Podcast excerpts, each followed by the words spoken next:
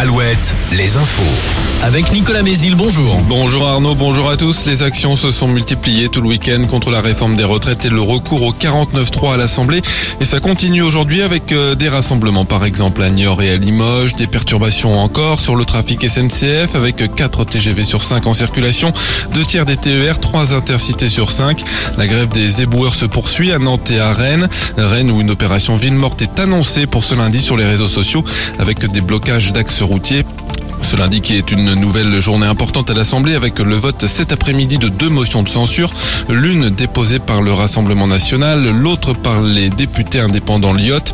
Et c'est cette dernière qui pourrait récolter le plus de voix. Certaines de députés les républicains, c'est eux qui peuvent faire pencher la balance. Malgré tout, ces motions ont peu de chances d'être adoptées.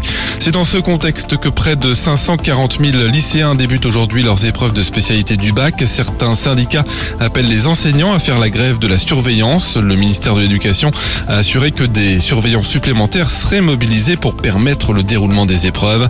Leurs notes connues à partir du 12 avril seront prises en compte pour la première fois pour Parcoursup.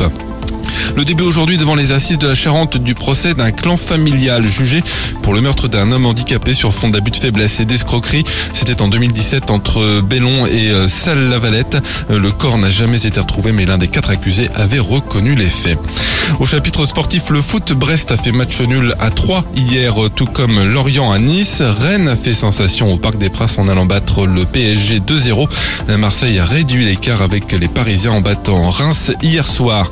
En national, dernier match de la 25e journée ce lundi, Le Mans reçoit le leader Versailles. Enfin la météo, beaucoup de nuages ce matin, voire même quelques brouillards et des averses sur la Bretagne. On reverra des éclaircies cet après-midi, surtout sur la Gironde, les Charentes, le Berry le Limousin. Les maxi remontent un peu entre 13 et 17 degrés. Je vous retrouve à 5h30 à tout à l'heure.